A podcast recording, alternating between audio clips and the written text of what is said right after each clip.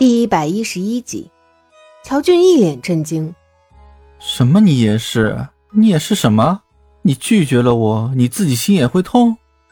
唉，原来这才是失恋的感觉啊！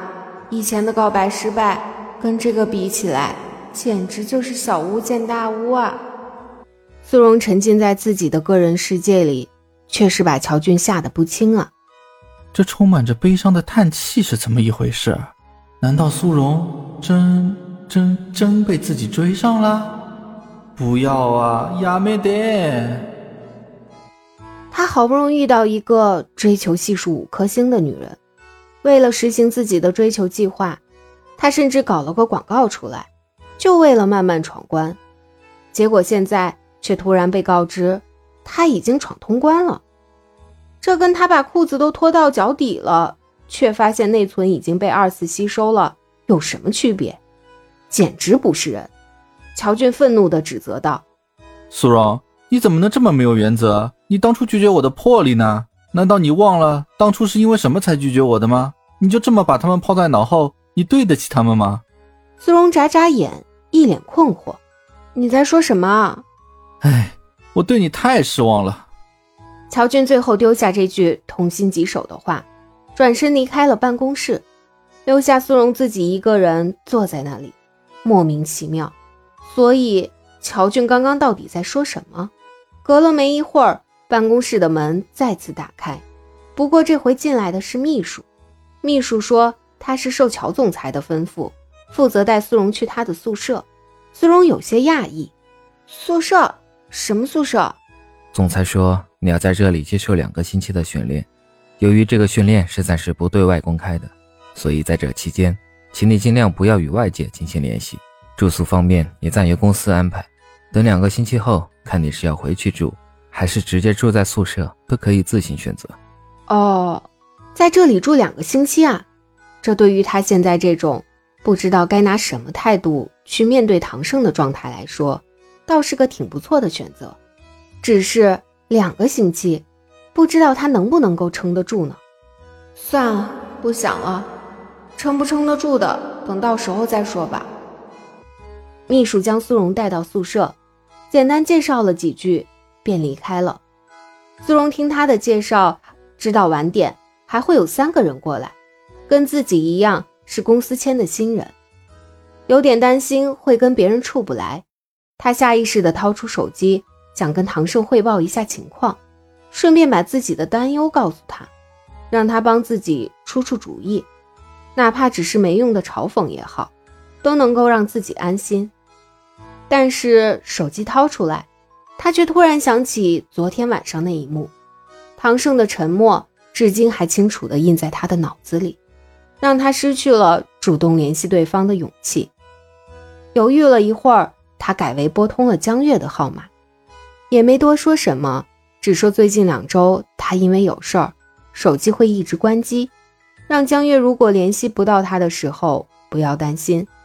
江月哼哼两声，傲娇道：“哼，说的好像我会主动联系你一样。”挂掉电话之后，苏荣本想直接关机，但是小萌娃却突然跳了出来。苏荣愣了一下，问他怎么自己出来了。小萌娃说：“主人让我帮你注意情况。”看看有什么需要帮忙的地方。哦，得知唐胜还会关心自己，宋不知道该高兴还是继续难过。就像昨天唐胜自己说的，他的关心很可能真的只是因为他这张脸是他给的，现在的生活也是他给的，而他还没做出任何的回报，不能出现任何差错。这样的关心里，不知道是否带有真心。真心又占几分？他如果再盲目的因为对方简单的几句话或者一些行为就感到高兴的话，那不是很可悲吗？心里这么想着，但苏荣还是因为小萌娃的出现，选择继续把手机开着。他跟自己解释，这么做绝对不是因为期待唐胜会给自己打电话，而是因为小萌娃就住在自己的手机里，如果长时间关机的话。对他可能会有影响，跟唐胜没有关系。令苏荣感到非常意外的是，之后过来的三个人，自己竟然都认识。一个是前几天刚在电影院见过的于默默、楚云薇，还有一个是前不久才交到的朋友阮婉瑜。苏荣看到他们一同出现，简直震惊的不行。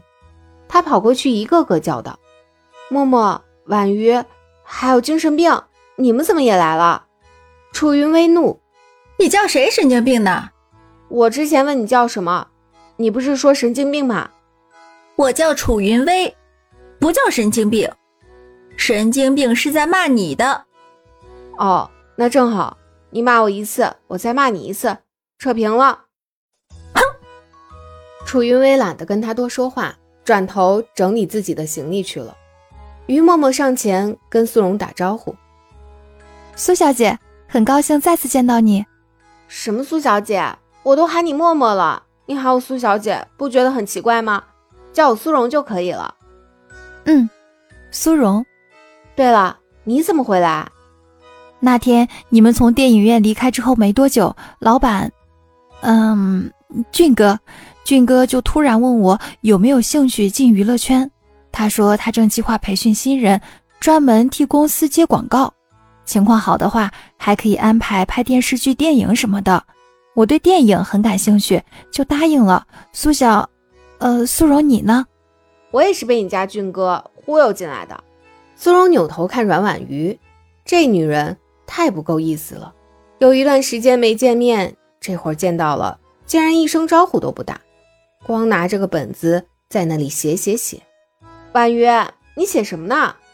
新人初次见面就刀光剑影、明争暗斗，还有新人被选中的幕后原因，竟然都跟公司高层有着非比寻常的关系，大新闻，大新闻呐！哈哈哈哈！别告诉我你就是进来挖新闻的，嘿嘿嘿。